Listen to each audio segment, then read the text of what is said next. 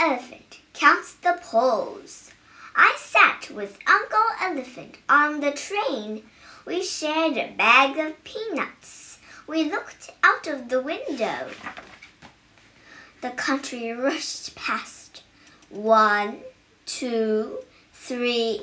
Oh, I missed one, said Uncle Elephant. What are you counting? I asked. I'm trying to count the houses as they go by, he said. One, two, three, four. I missed one again, said Uncle Elephant. What are you counting? I asked. I am I am trying to count the fields as they go by, he said. One, two, three, four, five. I missed another one, said Uncle Elephant. What are you counting now? I asked.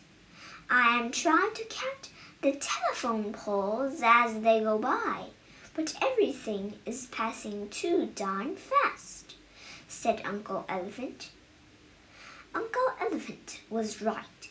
Everything was passing very fast. One, two, three, four, five, six, seven, eight, nine, and ten, said Uncle Elephant. What are you counting this time? I asked. I am counting the the peanut shells, said Uncle Elephant. They are easier to count. They are all in one place. They are all sitting on your lap.